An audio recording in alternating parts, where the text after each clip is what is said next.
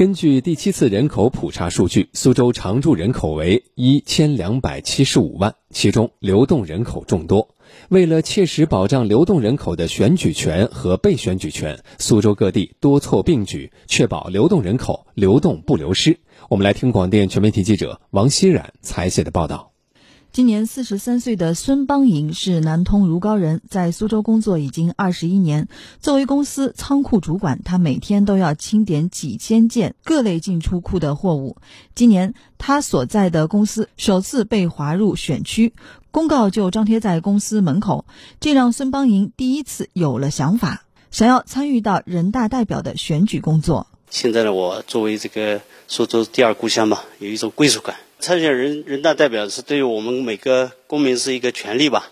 呃，在这个中间呢，我们也可以关心国家大事。今年许关镇经开区。为保障流动人口的民主权利，考虑到流动人口主要集中在企业的现实情况，于是按照企业的分布科学合理划分了工业园选区、产业区选区，同时将代表名额适当分配给企业负责人、一线工人、技术人员等，引导企业流动人口重视选举权利，提高流动人口政治参与意识。苏州市虎丘区许关镇人大副主席万历。企业代表更多的就是呃参政议政，为了提高他们当家做主的一个权利。除了一线工人，苏州也积极关注学生群体的选民登记情况。苏州工业园区高校云集，学校在校舍的不少地方都张贴了致选民的一封信，并通过辅导员将选举公告以邮件形式发送给学生。西郊利物浦大学中国文化教学中心教师周婷。我们也会希望每个学生呢能够参与到